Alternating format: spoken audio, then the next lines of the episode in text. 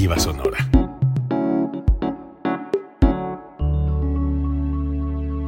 Código Libre.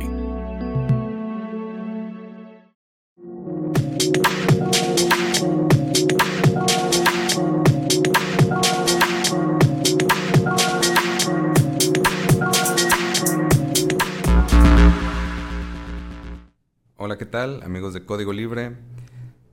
Eh, pues estamos en mayo 3 de 2023 y pues por primera vez el Kremlin afirma que ha sido blanco de un ataque directo desde Ucrania, por primera vez desde que se desató esta guerra. Eh, fueron al parecer dos drones eh, que fueron derribados antes de llegar a, la, residencia de Vladimir Putin, explotaron por ahí y, pues Vladimir Putin afirma que esta acción es un intento de asesinato contra el presidente ruso. Zelensky se dice que está escondido en Polonia y pues eh, al parecer no, no, no, quiere mostrarse porque se sabe que va a haber una gran ofensiva de Rusia a Ucrania, la cual pues de por sí ya está muy devastada. Estados Unidos ya le cuesta mucho trabajo financiar esta guerra y pues entre muchas noticias más eh, vamos a estar comentándolo aquí. Eh, yo soy el Jorge. Yo soy Octavio. Y esto es Tu Voz. Hoy tenemos, por cierto, un invitado muy especial. Platícanos un poquito. Pues tenemos a Ricardo Mercado Bravo. Es un historiador y además autor.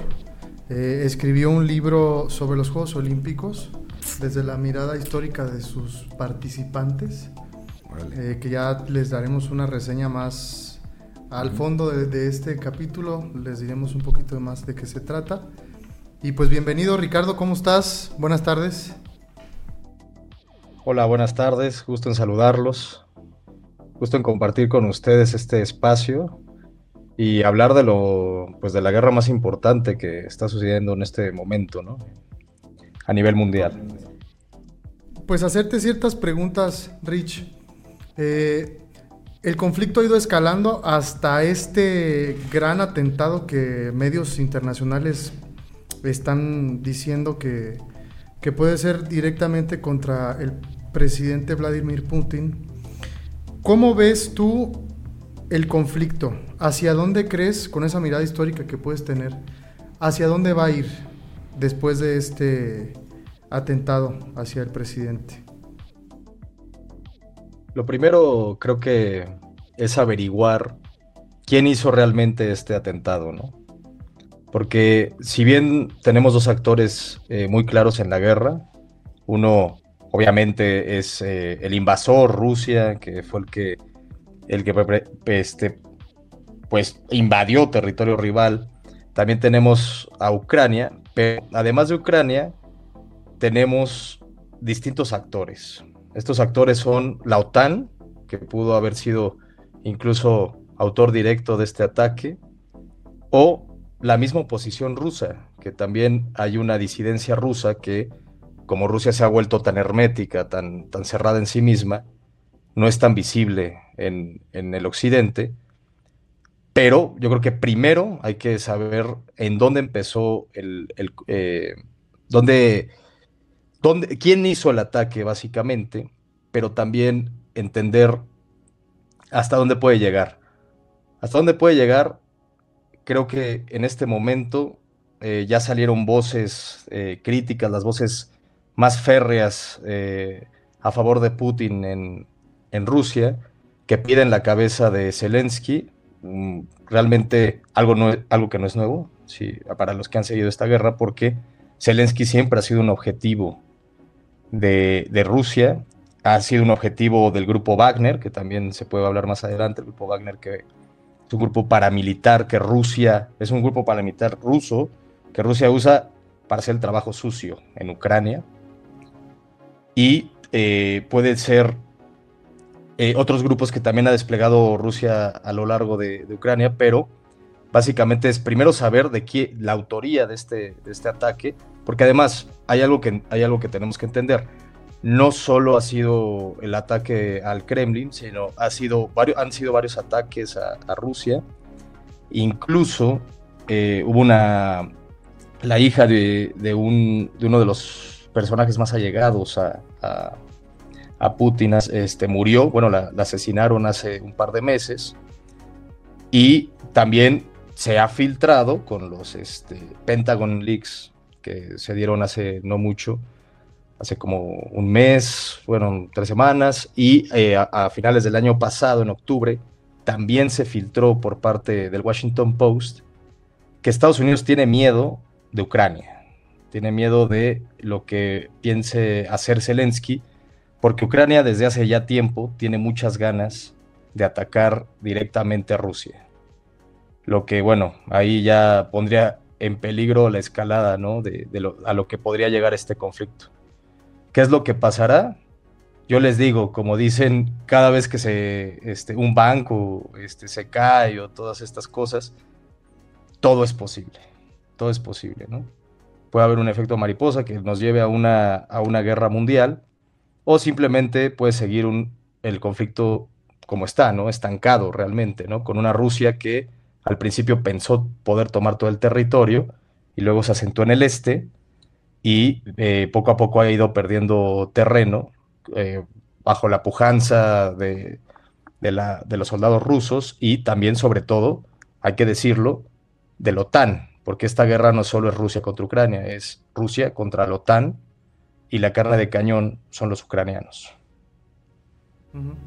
De hecho, vi un comentario que hizo hace poco uno de los que se está candidateando en Estados Unidos para ser, eh, pues sí, candidato a presidente de Estados Unidos, un familiar de Kennedy, que dijo, debimos haber escuchado a Rusia, porque nos decía que no hiciéramos que la OTAN creciera hacia ese lado del mundo y a los Estados Unidos prácticamente pues le valió gorro, ¿no? En ese sentido, también me gustaría hacerte otra pregunta para nuestra audiencia, porque ya hemos hablado bastante sobre este tema, pero me gustaría desde una visión histórica, ¿por qué Rusia y Ucrania tienen este conflicto? Porque sabemos que no es nuevo, pero ¿por qué básicamente tienen este conflicto? ¿De dónde viene? ¿Y por qué en este tiempo explotó de esa manera, no? Claro, Pri. Sí, eh, sobre todo lo que pasó es que hay que tener en cuenta, porque muchas veces se muestra esto como es el conflicto de dos países completamente rivales. No. Este es el conflicto de dos países completamente hermanos. Porque tienen la misma, digamos, la misma, vienen de la misma raíz histórica, los ucranianos y los rusos. Y realmente Ucrania, el nacionalismo ucraniano nace a grandes rasgos en el siglo XIX con un eh, poeta de apellido Shevchenko. Yo creo que a los que les gusta el fútbol este, le, vendrá, le vendrán algunas reminiscencias, con, les, prenderá algún foco ese apellido. Pero realmente Ucrania nace con la creación de la Unión Soviética. Ucrania no existía como, como, como país. Y cuando nace la Unión Soviética, que es, una unión de repúblicas, más allá de, lo que me digan y, donde ustedes estén parados, queridos escuchas, como, eh, ideológicamente, eh, la Unión Soviética fue una unión de repúblicas, no solo fue el poder ruso.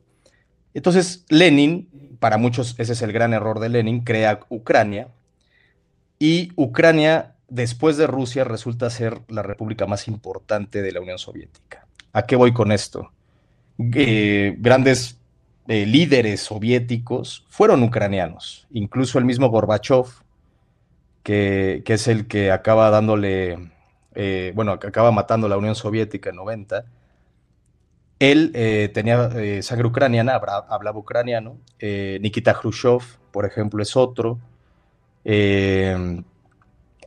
bueno, no, se me fue ahorita ese mm, líder soviético, uno anterior al que sucede a, Khrushchev, también era este, ucraniano.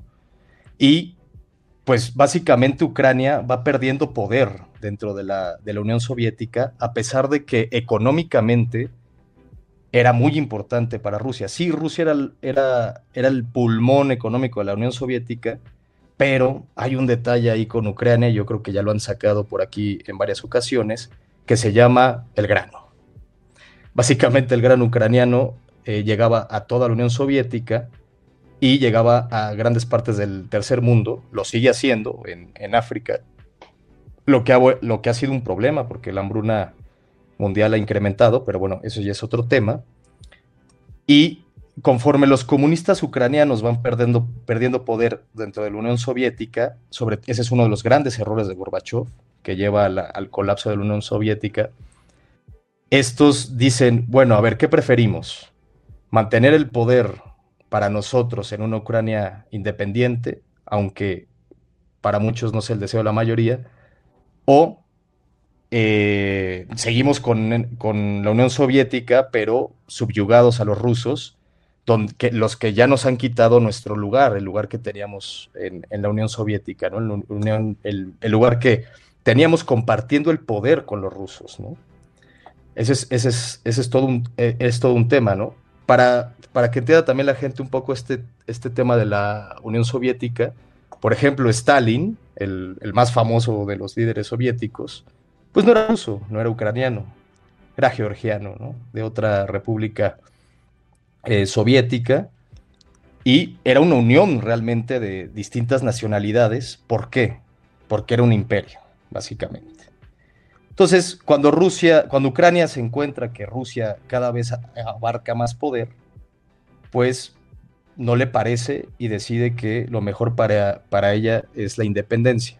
Se encuentra con un líder que no era tan autoritario como Gorbachev y que admitió esa independencia. Con muchos bemoles hubo un intento de golpe de Estado en contra de Gorbachev meses antes de que, de que muera la Unión Soviética. Y bueno, nace esta, esta república, la, la República Ucraniana, como una república independiente. Y justo me gustó mucho esta pregunta que me hicieron porque les quiero leer rápidamente de un artículo que escribió un embajador estadounidense de los años 50 de la Unión Soviética, porque él estaba indignado en una de estas ampliaciones que tuvo la OTAN hacia el este en los años 90, después de la caída ya de, la Unión Soviética, eh, dice, esta es una ampliación, creo que es me parece es la de Hungría en 1997, cuando se une a la OTAN, que Hungría, hay que recordar, fue invadida por la Unión Soviética en, el año 56, porque trata de hacer, entre comillas, un comunismo más humano. Y George Kennan, que era este embajador estadounidense de los 50, dice, ya en los 90, en un artículo de New York Times, escribe lo siguiente, creo que es el inicio de una nueva guerra fría Creo que los rusos, paulatinamente, reaccionarán de manera adversa y eso afectará sus políticas venideras. Creo que es un trágico error. No hay razón para hacer esto. Nadie estaba amenazando a nadie. Esta expansión hará a los padres fundadores de esta nación que se revuelquen en sus tumbas. Estamos volteándole las espaldas a la gente que montó la mayor revolución sin sangre de toda la historia al tirar al régimen soviético. Esas son las palabras de George Kennan, que un estadounidense que ciertamente no era comunista y que ciertamente no era prorruso, pero que dijo, oigan, están, están este, pues pellizcando al niño y el niño es muy chillón, ¿no? Y obviamente los países pequeños que se han unido a la OTAN en el este han, han aceptado unirse a la OTAN, porque también le tienen miedo a Rusia, porque pues Rusia ya los ha mordido antes, ¿no? Es el caso también de, la República Checa en 68, la, la, famosa primavera de Praga, que también acabó mal y acabó con una invasión rusa, también era el famoso comunismo de, rostro humano, también lo, lo llamaban. Entonces, por ahí va. Digamos, Ucrania y Rusia son una misma, eran una misma nación, y, también esto incluye a, Bielorrusia, que es otro actor en esta guerra, que, luego no es muy comentado, pero en un momento también me gustaría comentarles algo sobre los niños ucranianos que, han ido saliendo a Rusia y a Bielorrusia. Pero cuando un zar llegaba al poder en, en, la Rusia imperial antes de la Revolución Rusa, gobernaba todas las Rusias, era el zar de todas las Rusias. ¿Cuáles eran todas las Rusias? La, la Rusia blanca, que es Bielorrusia, la pequeña Rusia, que era Ucrania, y bueno, la madre Rusia, que todos conocemos y que hoy en día pues ha tomado ese nombre. Órale, muy interesante Ricardo, mucha historia sobre todo. Me recuerda, eh, me hace recordar un poco ya que lo mencionas como eh, cuando Stalin dejó morir de hambre a muchísima población ucraniana, por ejemplo, me, me trajo a la mente un poco de eso, como son productores de grano, pues que Stalin los hacía producir y mandar todo a la central de, la Unión Soviética y, no tenían ni pues que comer, ¿no? Y sin embargo, eh, este, iban eh, periodistas eh, y, tenían todo montado para parecer que, que, vivían felices, ¿no? Y sin embargo, pues la verdad era que no, que estaban muriendo de hambre. Y, otra cosa que me recuerda de Ucrania, pues es todo lo de Chernobyl, ¿no? Que también fue muy determinante para la caída de la Unión Soviética, que por cierto Chernobyl está en territorio ucraniano, ¿no? Exacto. sí, o sea, también hubo este, un... Ah, perdón, perdón, George, te, O sea, son como dos, este, así que me vienen a la mente, dos contextos históricos que se podría decir que, que también justifican todo este resentimiento ucraniano anti-Rusia, ¿no? Porque si te pones a pensar de cierta manera, pues es un poco parecido a este sentimiento antiamericano que tenemos los mexicanos porque nos quitaron territorio o cuestiones de ese tipo, ¿no? Como que son naciones muy unidas, pero al mismo tiempo hay un profundo resentimiento, ¿no? Entre ambas naciones. Exacto. Eh, pues tú, citabas el caso de, nosotros con los estadounidenses. Creo que hoy más que nunca México y Estados Unidos son muy unidos, ¿no? Realmente no hay, o sea, más allá de, las, de, la típica rivalidad que hay en ciertos deportes y cosas por el estilo, este, pues somos dos países que económicamente dependemos el uno del otro. Este, realmente Estados Unidos no se puede deshacer de México, eso lo descubrió Trump cuando estuve en la presidencia. Pero hay algo fundamental, ¿no? Somos realmente etnias distintas, casi, casi, casi por decirlo, ¿no? Somos, somos, tenemos fuentes culturales completamente distintas. Eh, unos son anglosajones, hubo mucha migración alemana con los, con los estadounidenses, y nosotros somos eh, básicamente hispanos e, e, indígenas, ¿no? Allá realmente es, eh, es algo muy cercano pero como tú dices, se generó y por culpa de los rusos, hay que decirlo como es, se generó un sentimiento de resentimiento muy profundo. Comentabas de las hambrunas de, Stalin, también Stalin hizo que millones de, rusos se fueran a vivir a, Ucrania. Eso también es, hay que comentarlo, el, este ucraniano, donde está la zona industrial de Ucrania, es eh, más prorruso, porque más o menos la, mitad de la población es, de origen ruso y además habla ruso, ni, siquiera utilizan el, ucraniano, y eso es gracias a, Stalin. O sea, hubo una serie de abusos también por las, eh, por las autoridades soviéticas, y bueno, eh, eso creó un, resentimiento profundo, y como les digo, también las élites al final de la Unión Soviética, pues perdieron poder y, pues básicamente pues fue el, fue el acabose, ¿no? Ahora, eh, eh, ¿qué, pasa con, esto, no? Es tan fuerte la relación que llega a haber atropellos que nosotros no entenderíamos fácilmente. O sea, lo que pasa es que uno lee en muchos medios respuestas fáciles para una guerra muy compleja. En, verdad es una, una guerra que hay que entenderla desde distintas aristas. Y por ejemplo, un caso de, este, de estos es, y yo creo que es el mayor crimen que, ha hecho Putin en esta guerra, es el de los niños ucranianos. Alrededor de 16 mil niños ucranianos han sido tomados de, orfanatos, la mayoría de orfanatos, pero muchos sí, con padres y madres este, vivos, han, sido llevados a Bielorrusia y han sido llevados a Rusia para ser adoptados por este, familias rusas. Eh, más o menos a la usanza, nosotros que somos latinoamericanos, pues en Argentina pasó algo así de que eh, después del golpe de Estado en Argentina, en, los 70, pues hubo muchos eh, niños de, hijos de izquierdistas que acabaron matando a sus padres y esos hijos se los daban a familias de militares, ¿no? De la junta militar que acabó gobernando Argentina unos años. Es algo más o menos parecido y es este tema de decir, vamos a reeducar a estos niños, ¿no? Ese es, ese es el, tema que, traen con Putin. O sea, a Putin no es, no es nada más este ser eh, imperialista, este dictador, ¿no? Hay toda una ideología atrás de Putin que en Occidente se conoce como el neoconservadurismo ruso, que es esta idea de, eh, sí, regresar a, una antigua Rusia, eh, quizás imperialista, pero que ya no puede tener, digamos, este, un rey como tal, ¿no? Pero ese es, otro de los grandes problemas de Rusia.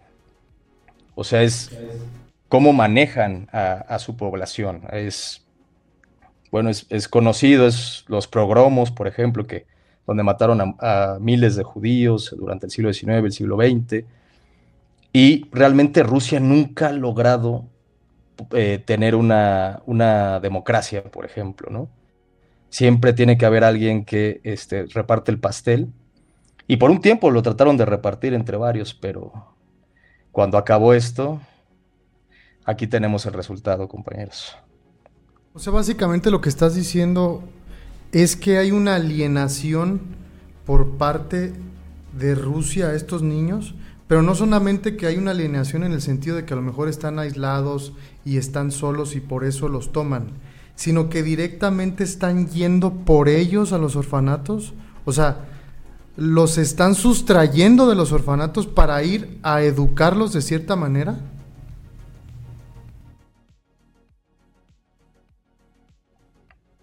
Sí, en efecto, básicamente los están, pues sí, los, están, los están llevando con familias rusas que, quieren adoptar niños, básicamente, para reeducarlos, según los rusos, ¿no? Según los parámetros rusos, para rusificarlos, ¿no?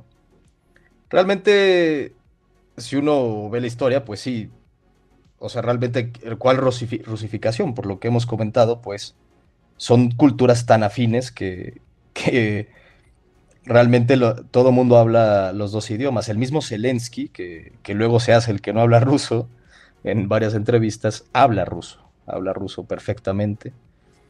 Y sí, realmente yo creo que para mí ese es el mayor crimen de, de la Rusia de Putin ahorita. Pero entonces... Perdón, eh, amigo. A ver, no, no te preocupes. Entonces, está pasando esto en Rusia, bueno, más bien con los niños ucranianos que se lo están llevando a Rusia. Pero a ver, vamos a entender el contexto político del entorno eh, en el que está Rusia, ¿no? Rusia tiene un sistema conservador, no solamente en, en, lo económico, sino también en lo político, en lo social. Y Ucrania es más progresista ¿O cómo está el ambiente? ¿Cómo lo ves tú ahí?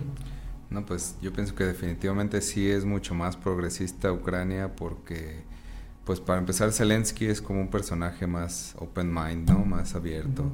De hecho, creo que es comunidad LGBT inclusive. Sí, que en Rusia no se puede hacer eso, ¿no? Y, ajá, y Putin tiene unos altos eh, eh, rechazos, ¿no? Hacia, ha, destruido muchas manifestaciones. Él no permite nada de la comunidad LGBT allá eh, y, pues sí hay un, como dice él, un neoconservadurismo, ¿no, Ricardo?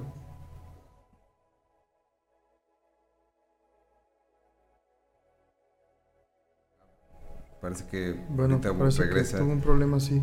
Este, este, no, sí, sí, Zelensky está viendo pues que sí es un personaje completamente progresista y es bien curioso ver este contexto puesto que puesto que también lo vemos en Estados Unidos, ¿no? Toda esta guerra de ideología progre contra conservadora, ¿no? Como republicana contra, contra demócrata. Fíjate que a mí me llama mucho la atención, sobre todo hasta me dio un poquito de coraje escuchar lo que estoy escuchando ahorita. Y como bien lo menciona él, creo que ese es el mayor crimen. No entiendo por qué se meten con los niños, no tienen por qué hacerlo. Eh, están haciendo algo que parece bueno, pero realmente es malo, ¿no? A lo mejor están diciendo es que son niños huérfanos, vamos a llevarlos con familias que los van a educar, les van a dar una, una vida mejor. Sí, pero ¿por qué los quieren alienar a su régimen, pues? Ya te tenemos de nuevo, Rich. Perfecto. A ver, estaba yo diciendo, no sé hasta dónde me escuchaste.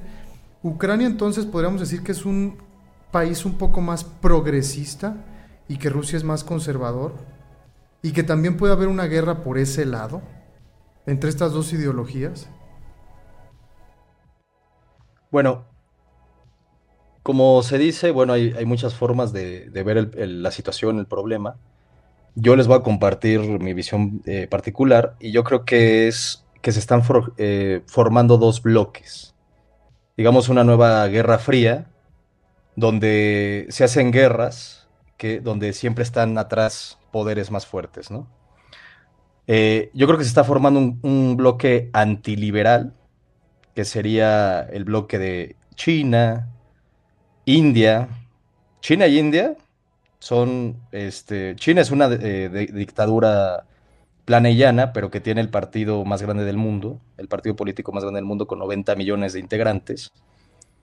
Y e India, pues, es la democracia más grande del mundo, en teoría, que es una democracia medio ficticia, medio simulada, y juntos representan un tercio de la población mundial, y básicamente están gobernadas por gobiernos dictatoriales, que además han respaldado a Rusia sobre todo China, que se sabe ya que China ha dado hasta material militar, China produce eh, chips, los chips que son, ese es otro buen tema para otro día, si quieren, este, los chips son el nuevo petróleo y ese nuevo petróleo pues está en China y está en Taiwán, ¿no? Eso hay que decirlo, porque China también tiene ese interés, por eso apoya a, perdón, a Rusia.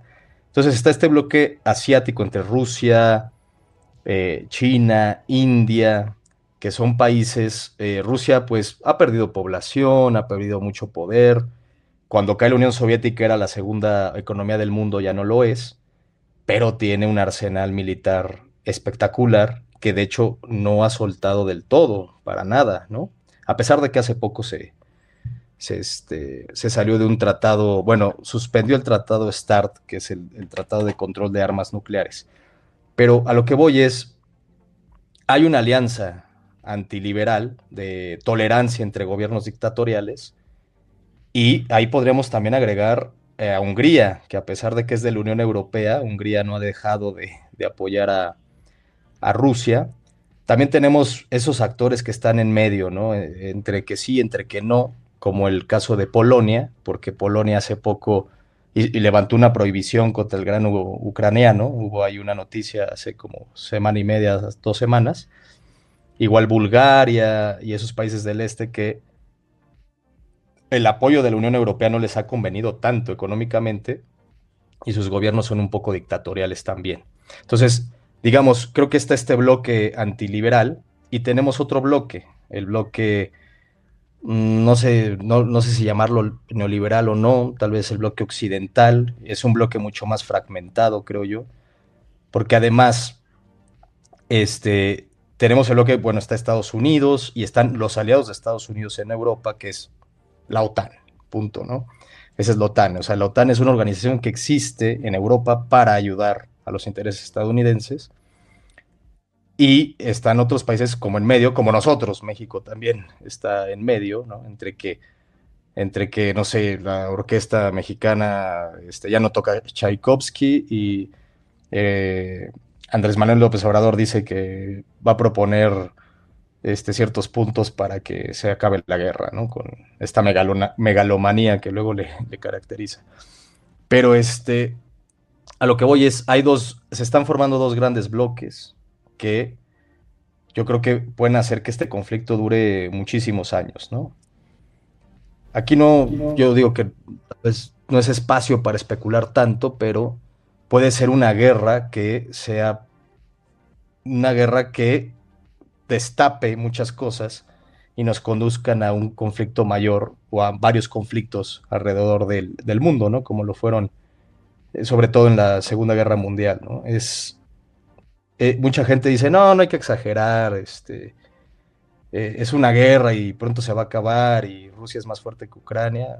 No creo que sea tan, tan sencillo como eso, porque realmente se está, se está dividiendo el mundo. También ah, el otro día veía un mapa hablando de, del aliado chino de, Rusia, que los países africanos, todo África en los noventas, el primer este, país con el que comerciaban era Estados Unidos, y ahora uno ve África pintado de rojo, con el rojo de, China, ¿no? De que China este, llega a países africanos, les construye infraestructura y luego se vuelve muy amigo de, de los gobiernos en turno. Entonces yo creo que realmente esto es una repartición del pastel, ¿no? Como dicen. Y como ha habido muchas reparticiones del pastel en los últimos este, 200 años de, la humanidad, ¿no? Eh, me gustaría aprovechar y preguntarte, ¿tú qué opinas acerca de la desdolarización que se está viviendo en el mundo? Que, pues, como ya lo has mencionado, todo este bloque, el BRICS, eh, que es Brasil, Rusia, eh, India, China y Sudáfrica, pues ya están en, pues ya, ya prácticamente se lanzó la, la desdolarización, ya no aceptan el dólar como moneda de cambio para todas sus transacciones y pues inclusive ya han creado su propio sistema de digital, ¿no? De transacciones eh, internacionales. ¿Tú qué opinión tienes? Eh, ¿por qué, ¿Tú por qué crees que es esta estrategia de desdolarización? Bueno, básicamente, y ahí también lo respondo con, otra cuestión que parece alejada, pero no lo es, como lo es lo de Argentina, ¿no? Que se vienen pronto unas elecciones en Argentina y hay un candidato que se llama Javier Milei que insiste en que Argentina tiene que dolarizar su economía, ¿no? Pues más bien no, porque lo que descubrieron los BRICS es que si tú dolarizas, si tú continúas teniendo el dólar como moneda de cambio, pues simplemente fortaleces al enemigo, ¿no? Y yo creo que también Rusia pues se vio obligado a, generar este nuevo sistema de intercambio, pues para que su, economía no se hundiera. Se creía que las sanciones económicas iban a, ahogar a Rusia y realmente sí le ha pesado, pero no le ha pesado tanto, mucho menos de lo que se creía. Y yo creo que ese también es ese efecto de que el dólar pierda peso a nivel mundial, de cierta manera le ha ayudado al famoso superpeso, ¿no? Que es este, yo creo que es la bandera que más presume el gobierno actual de, nuestro país. Y eh, e, e, eso y también pues la pelea China-Estados Unidos también nos favorece a México sin importar quién está en el poder. Entonces, yo lo que veo de esta, eh, del, dólar es que, pues sí, ah, sigue siendo, ¿no? La, la moneda más importante del mundo, pero como se ha demostrado muchas veces en la economía, pues sí, antes eh, se, cambiaba oro, antes se cambiaba plata, y uno puede ir cambiando la moneda que, uno quiera, ¿no? Realmente. Entonces, sí, Estados Unidos también puede sufrir por ahí, ¿no? Una, un revés. Y además con las pelas económicas que, y, y ideológicas que tiene Estados Unidos en este momento, que realmente son muy, muy, muy claras, ¿no? Tienes un bloque, eh, un bloque republicano, el, bloque más de derecha, más de derecha extrema, más hay que decirlo, ¿no? Y tienes una derecha muy moderada que es los demócratas. Y también eso nos hace preguntarnos, ok, el, el dólar no va tan bien como antes, la guerra está cansando a todos, y hay que preguntarnos, ¿y si gana Trump otra vez? ¿O gana de Santis, que es el, principal rival de Trump para las elecciones que, vendrán para Estados Unidos, eh, ¿qué hará Estados Unidos, no? ¿Estados Unidos se saldrá de la, de la guerra? ¿Apoyará menos? Esa es la pregunta, ¿no? Porque si Estados Unidos empieza a, apoyar menos a, a, Ucrania, pues básicamente lo que, lo que resultará de eso es que se acabará la guerra a favor del lado ruso, ¿no? es realmente preocupante porque ah, también nosotros, eh, bueno, no somos un, somos un país pacífico en general, pero sí habría que preguntarnos de, qué lado vamos a estar en ese mundo dividido entre eh, potencias antiliberales y potencias que, bueno, están buscando, aunque sea una nueva forma de, gobernar el mundo, ¿no? Entonces, por ahí va yo creo que lo de la desdolarización, creo que ha perdido fuelle el dólar, porque también ha perdido fuelle el poder estadounidense a lo largo y ancho del mundo. Hay, han emergido otros centros de poder en el mundo, ¿no? No es 92, 93, donde Washington era el poder y se acabó. No, ya hay varios centros de poder y se ha demostrado. Sí, yo quisiera decir dos cosas agregando a lo que dices. Estados Unidos, además de tener, eh, pues, una guerra ideológica, sí lo quiero decir, lo quiero decir así, hay una guerra ideológica dentro de Estados Unidos, también considero que están a punto, y varios especialistas lo dicen, de una guerra civil. Así es. Entonces, este, Estados Unidos está a nada de que el polvorín explote y eso lo debilitaría aún más. Entonces, en una de esas no vaya a ser que algún poder económico estos que mencionas vayan con los estrategas que tengan infiltrados bueno, algunas cosas, para justamente querer que ese polvorín explote y todavía debilitarlo más de, alguna manera, ¿no? O darle más, eh, prenderle la mecha a cualquiera de estos actores que le conviene que Estados Unidos se destabilice. Esa es una, una, cosa. Y por el otro lado, creo que México debería ser lo suficientemente inteligente como para, no quiero decir la palabra aprovechar el momento porque está mal, estamos en una guerra, pero para sacar el mayor beneficio de lo que está pasando. Ricardo acaba de decir algo muy importante hace un momento en el que los microchips son el oro negro o el petróleo de este tiempo, ¿no? Y los microchips se crean básicamente en China y en Taiwán, que es un, es un territorio al lado de ahí. Y lo hemos dicho aquí muchas veces. Yo creo que México podría ser un país donde podrían generarse ese tipo de tecnologías para crear los microchips y que a Estados Unidos, por ejemplo, le convenga o a todo el bloque occidental que desee adquirir estos microchips, porque nos enfrentamos a una crisis en todos los sentidos en la economía cuando hizo falta por el COVID estos microchips, ¿no?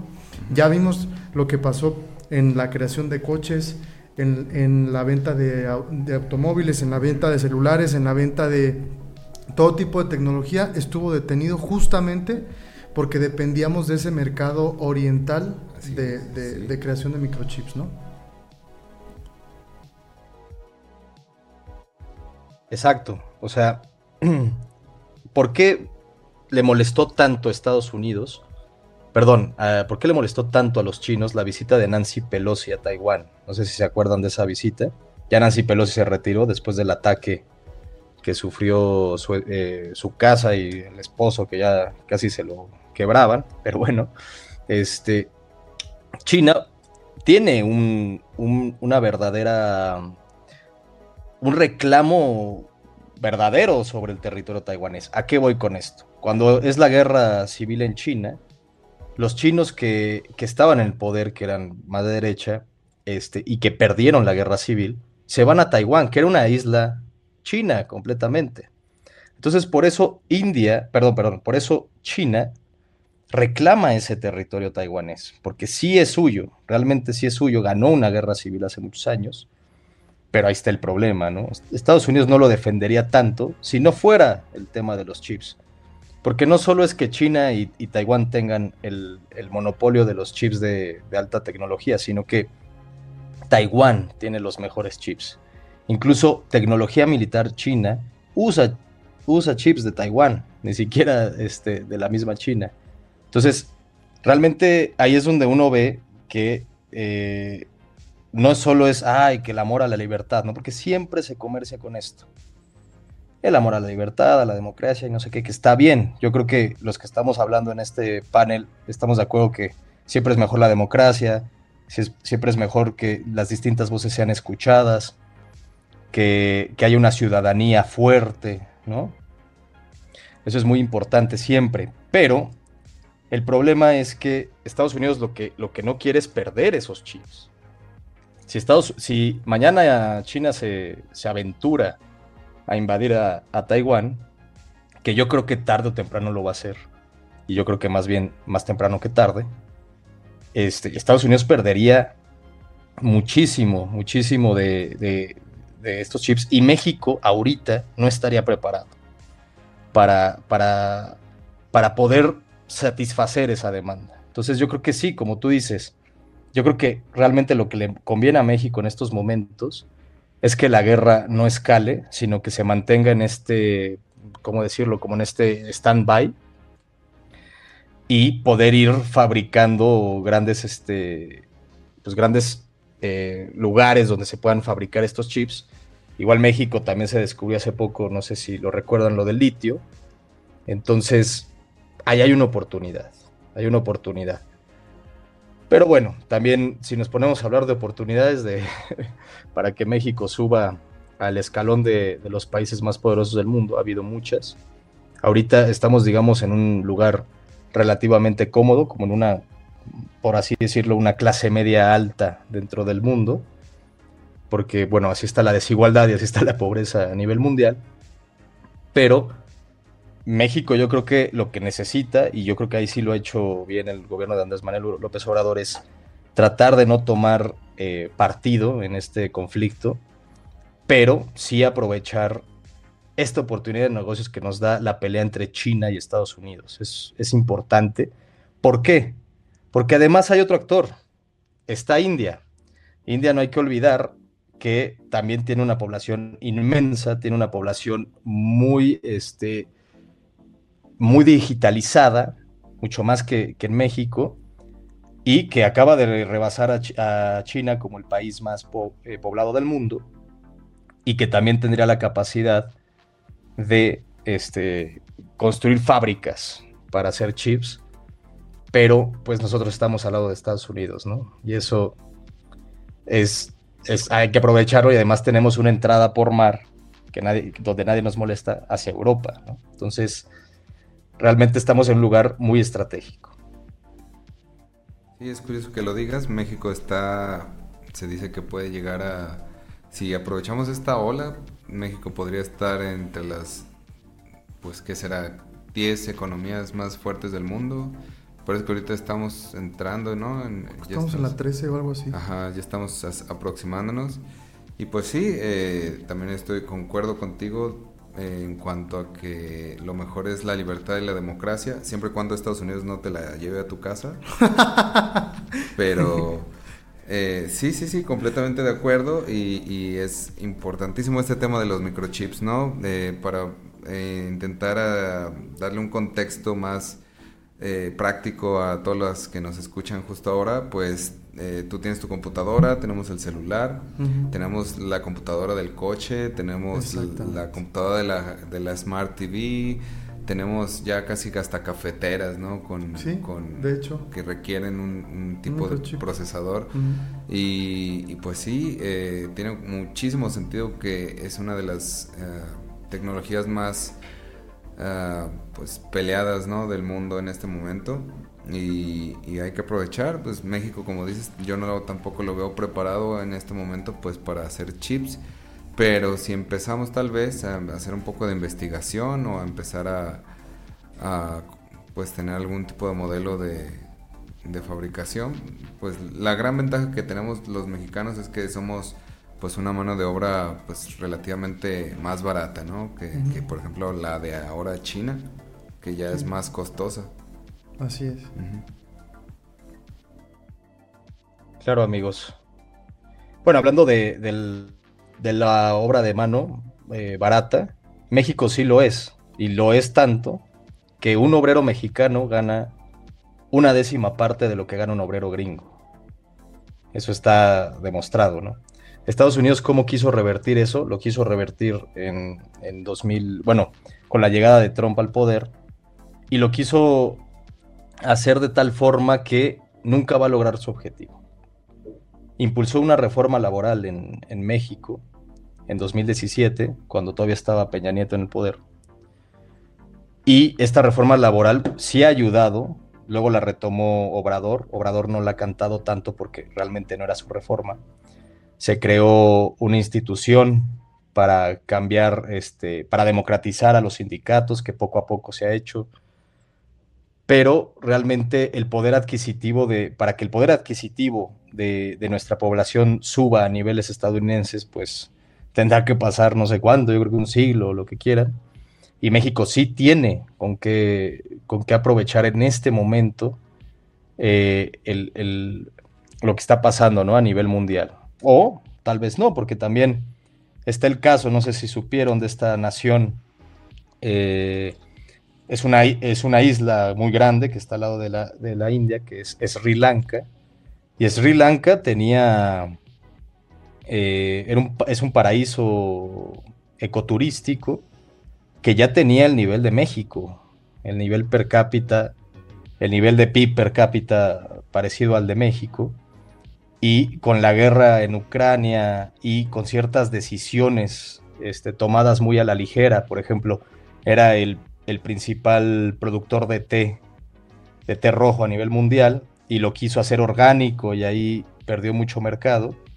Este, su economía realmente colapsó completamente eh, era un país que de repente ya no tenía gasolina, ya no tenía ni siquiera agua.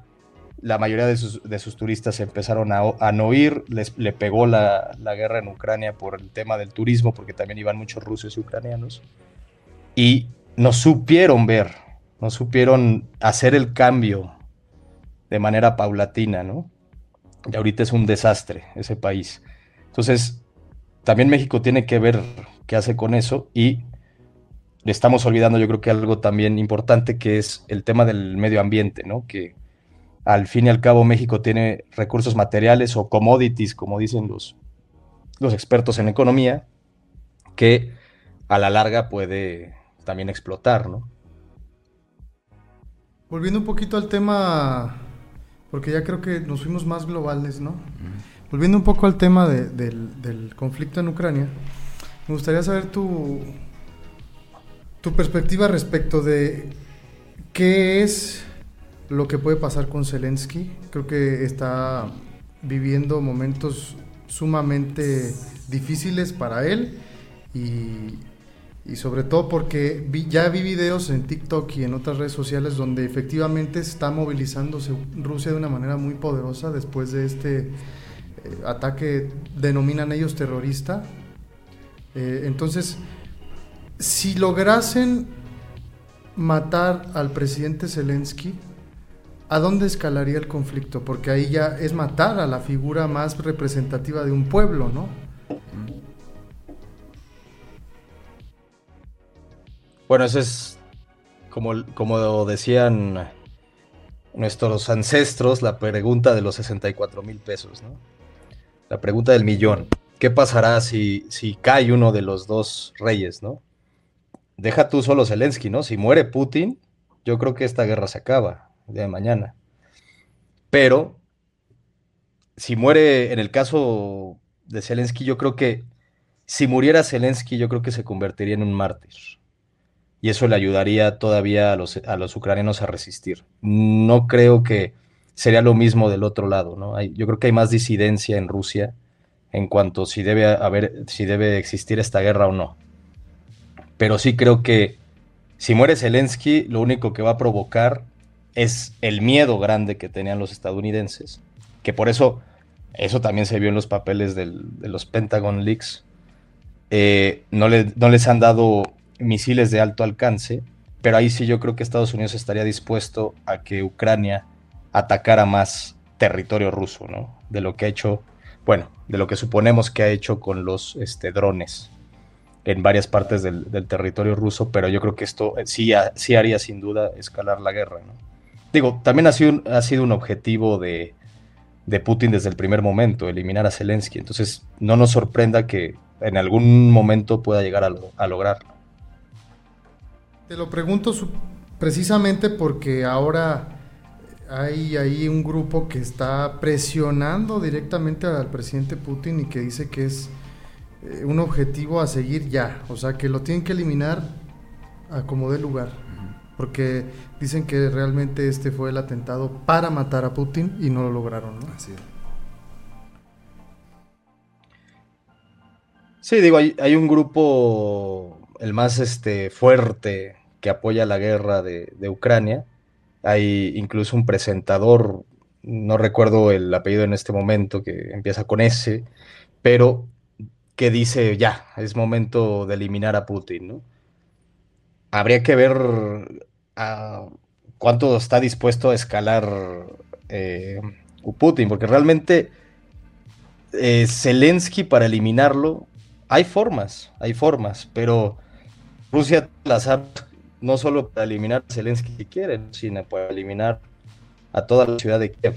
Entonces, eh, ese, ahí es el tema. Yo creo que más allá de si va a morir Zelensky o no, yo creo que el tema va a ser, ¿van a usar ya armas nucleares o no? Yo creo que eso es lo que debería preocuparnos más en este momento. A mí sinceramente lo que me da miedo es, por ejemplo, la Segunda Guerra Mundial.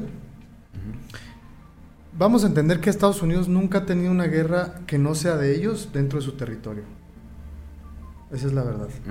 O sea, que no sea una guerra propia, una guerra civil o algo dentro de su territorio. En el mundo moderno, vamos a decirlo así, en el que vivimos. Y cuando a Japón se le ocurrió ir, lo primero que hicieron fue apretar el botón rojo. Aquí no me vas a venir a rascar nada, carnal vámonos. Y eso es lo que realmente preocupa. Que, haya personas a las que no les interese el futuro de, nuestras generaciones, porque una guerra nuclear sería, como bien lo hemos dicho aquí, que Einstein decía que es pasarnos a la edad de piedra, pues, porque una quinta, una cuarta guerra mundial se puede. Una tercera guerra mundial se puede nuclear, ¿no? Pero la cuarta guerra nuclear sería pues a palos y piedras, ¿no?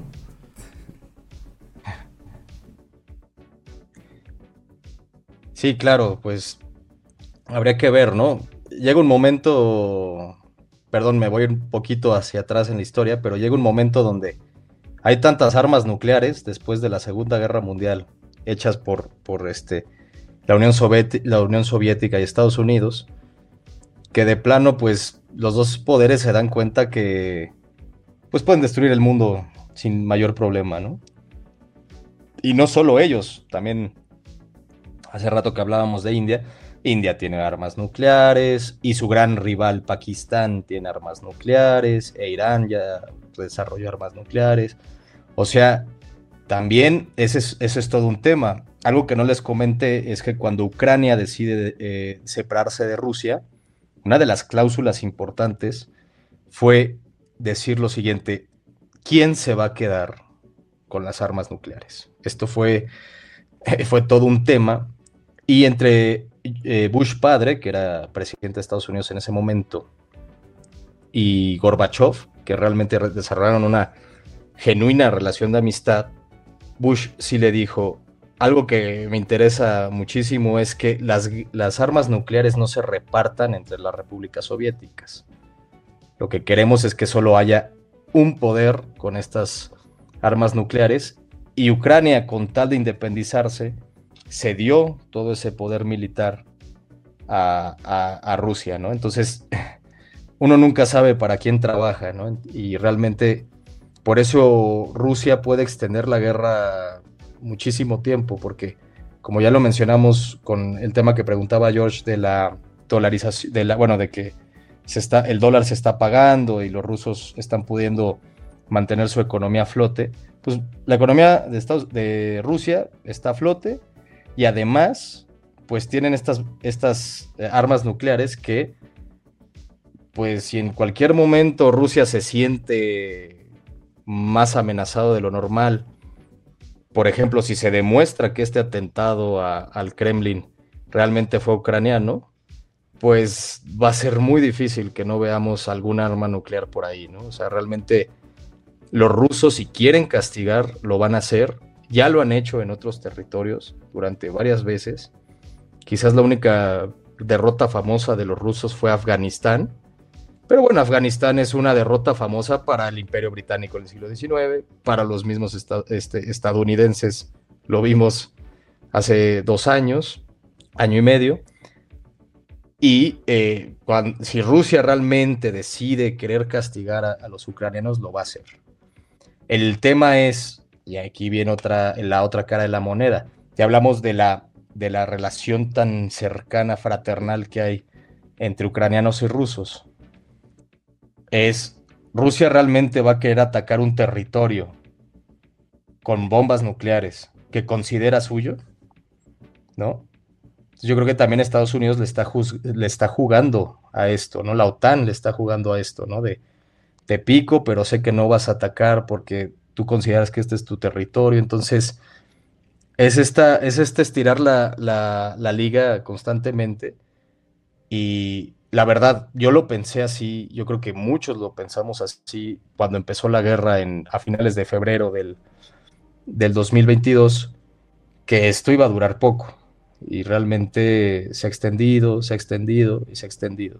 Creo que hay muchas similitudes, si, si a uno le gusta la historia, entre la Primera Guerra Mundial y, esta guerra. Eh, la Primera Guerra Mundial realmente es, son varios eh, países repartiéndose el pastel y, hay países emergentes que también dicen, oye, pues yo también quiero, quiero parte de ese, pastel, ¿no? Y yo creo que es un caso muy parecido este de, de Ucrania, pero veremos si se extiende o no.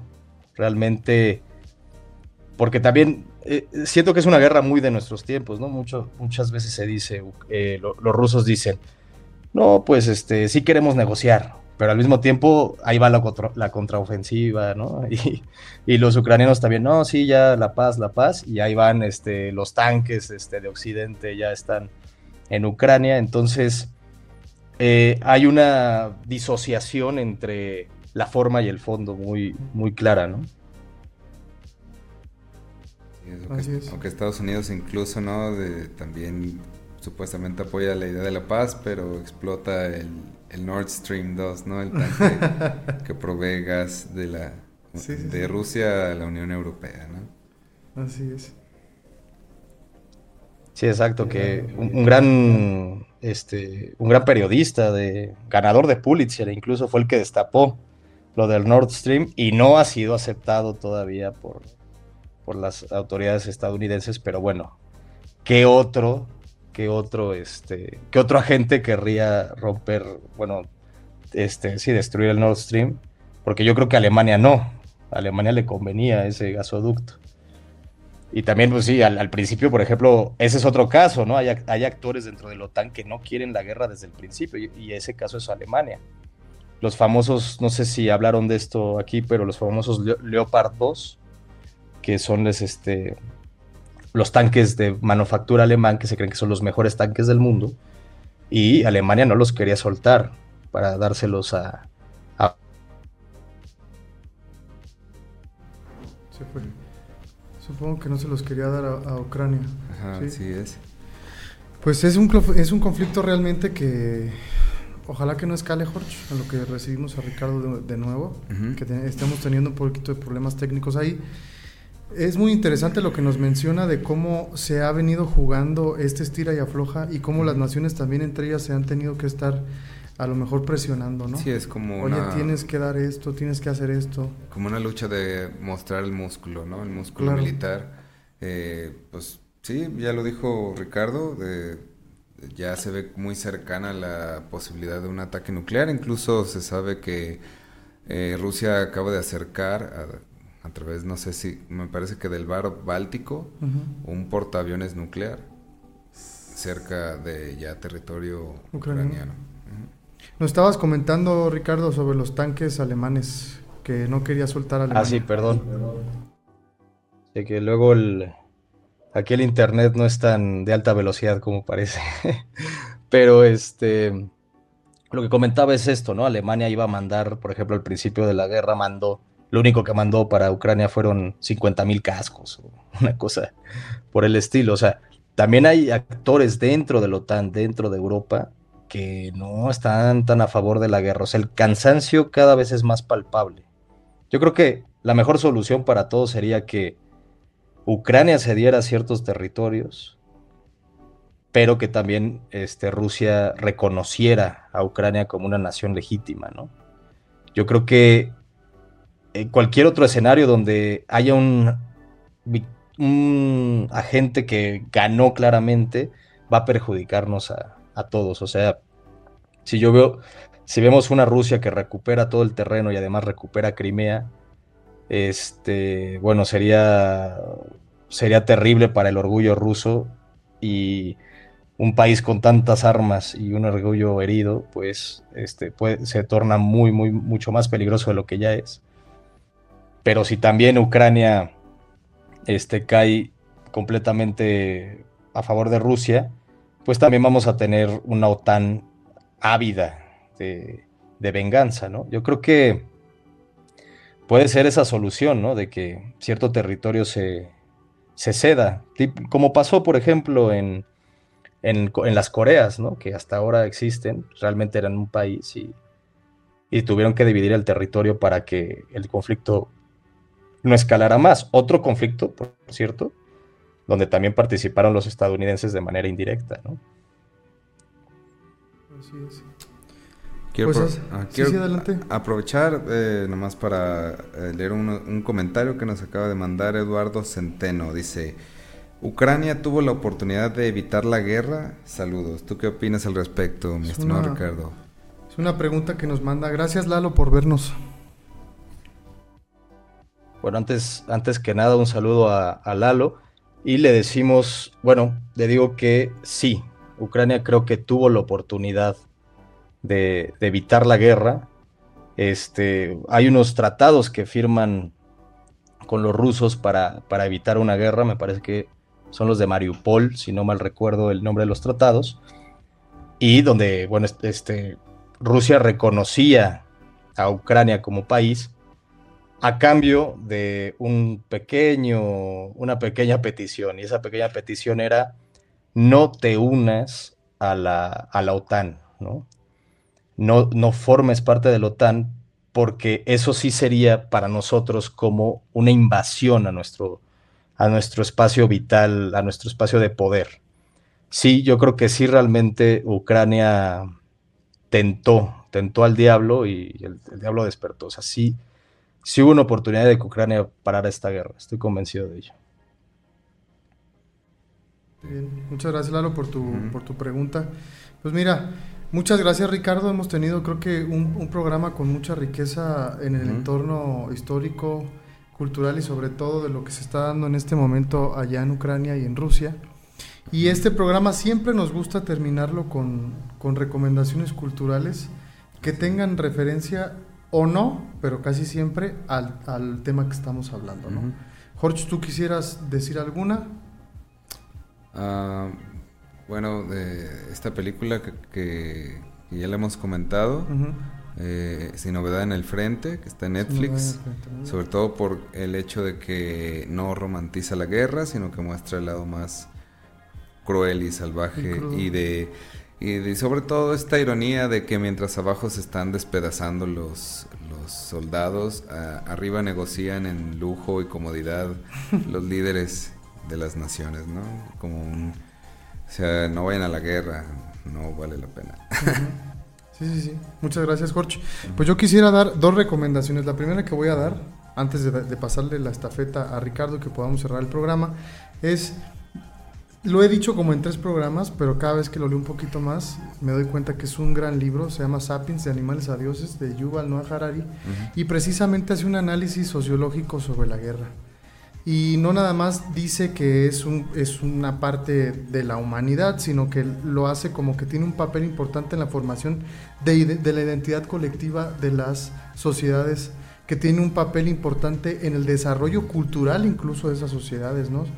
Que las historias de victoria y derrota y de los seres sevillanos forjan identidad en grupos, ¿no? Y en los seres humanos. Entonces, les invito a que lean muy fuertemente este libro, tiene mucho contexto histórico y sobre todo de análisis de por qué somos lo que somos hasta ahora, ¿no? Y también me gustaría recomendarles justamente el libro del autor que nos acompaña el día de hoy, que se llama La historia de los Juegos Olímpicos a través de sus protagonistas. Eh, son 33 historias de justamente los protagonistas de los Juegos Olímpicos y cómo a través de esa historia los Juegos Olímpicos se ha convertido pues ya en un espectáculo como tal, ¿no? Los Juegos Olímpicos. Pues muchas gracias Ricardo por acompañarnos. ¿Alguna recomendación cultural que quieras darnos eh, o varias? Te escuchamos. Claro que sí, mira, eh, antes que nada, si me permiten, voy a hacer eh, un pequeño comercial también. este, cada viernes en Radio Educación, que es la radio del Estado mexicano. Eh, estoy, bueno, es separada del Estado mexicano, es, independiente, pero eh, depende de él. En Radio Educación a la una de la tarde estoy en Datos y Hechos, que es un programa donde se analiza la actualidad de, política nacional y la política internacional. Yo soy el encargado de la política internacional los viernes, cada viernes a la una de la tarde, por si quieren escucharme. La semana pasada hablé de Sudán eh, y esta semana voy a hablar de los pecados de, de Putin en Ucrania, que bueno, aquí mencionamos algunos. Y como recomendación, y muchas también, bueno, muchas gracias por, mencionar el libro, ojalá pronto pueda ir a presentarlo por, sus lares, que sería algo maravilloso. Hay Juegos Olímpicos en, Francia el siguiente, el siguiente año. Yo les quiero hacer recomendar este libro, que por aquí ya aparté la portada. Se llama el último imperio, los días finales de la Unión Soviética de Sergi Plokhy, que, a ver, déjalo pongo bien, si lo ven ahí amigos, un librazazo sobre la caída de, la Unión Soviética, pero visto desde distintas perspectivas, porque se toman como fuentes, por ejemplo, los diarios de George Bush, los diarios de Gorbachev, eh, los diarios de Boris Yeltsin, que luego fue presidente de, la Rusia de los noventas, un hombre alcohólico y carismático, como muchos líderes a lo largo de la, historia. Y eh, ahí se entiende también muy bien, muy bien el, eh, cómo se fue separando bloque y un bloque que realmente no tenía tantos problemas, ¿no? Como parecía, como parecía, pero que al final sus ciudadanos decidieron quebrar un imperio, querían una democracia y eso es también algo, algo un poco triste ¿no? de, esta guerra de, Ucrania, que es eh, en un momento cuando toma el poder Putin en 99, él hace un amague por querer entrar a la OTAN y, no lo dejan, ¿no? Entonces también es, es, pues es un llamado a la amistad, amigos. Tienen que leer este libro, es muy bueno. Y les recomiendo otro libro si quieren entender sobre la historia de Rusia y del más bien del subcontinente ruso en general, que abarca subcontinente ruso se entiende como también Bielorrusia, Ucrania y, este lo que era la Unión, Unión, Soviética, que es historia mínima de Rusia, lo publica el Colmex y es de un gran historiador eh, especializado en Rusia que se llama Rainer Matos Franco, que es un historiador mexicano, orgullosamente. Y ya a mí les recomiendo ese libro. Entonces tienen esas dos recomendaciones este, de mi parte. Y si pueden escuchar en Radio Educación, ahí estaré con, todo gusto. Muchas gracias Ricardo, la verdad, eh, pues qué te digo, siempre es un placer hablar contigo y siempre abiertos a que, sobre todo, eres una persona muy que lee demasiado y que le gusta mucho investigar sobre estos temas, además de que lo haces no solamente por gusto, pues porque tienes una encomienda ahí en Radio Educación y se nota que dominas el tema. Muchas gracias por atender a nuestro llamado. La verdad es que ha sido todo un placer, te lo vuelvo a reiterar. Y pues, Jorge, algo que quieras no, pues un, decir? un gusto, Ricardo. Esperamos que podamos eh, coincidir en más, en más programas y pues interesantísimas tus recomendaciones. Eh, pues de mi parte ya no queda más que decir. Eh, vamos a ver cómo escalan la situación en Ucrania, en el mundo, en México. Y, pues ojalá que esto no vaya hacia algo muy nuclear, algo muy peligroso. Ojalá gane la razón y la paz. Así es. Sí, como bien mencionas, y también lo dice Yuval Noah Harari en su libro, dice, aunque la guerra es algo, eh, palabras más, palabras menos, que la guerra es algo natural de la, del ser humano, tiene esa tendencia el ser humano al conflicto, él apela a que haya siempre el diálogo y, la paz, ¿no? Que a través del diálogo siempre se puede generar más bien esas coyunturas o esos lugares que nos lleven a generar una cultura de la paz. Y pues a eso los invitamos en cualquier conflicto humano que tengan, mejor, es mejor dialogar. Y como bien dijo Ricardo, la amistad. Pues no me queda más que agradecer. Yo soy Octavio. Y yo soy Jorge. Y esto fue Tuvo Voz. Nos vemos los jueves a las 7.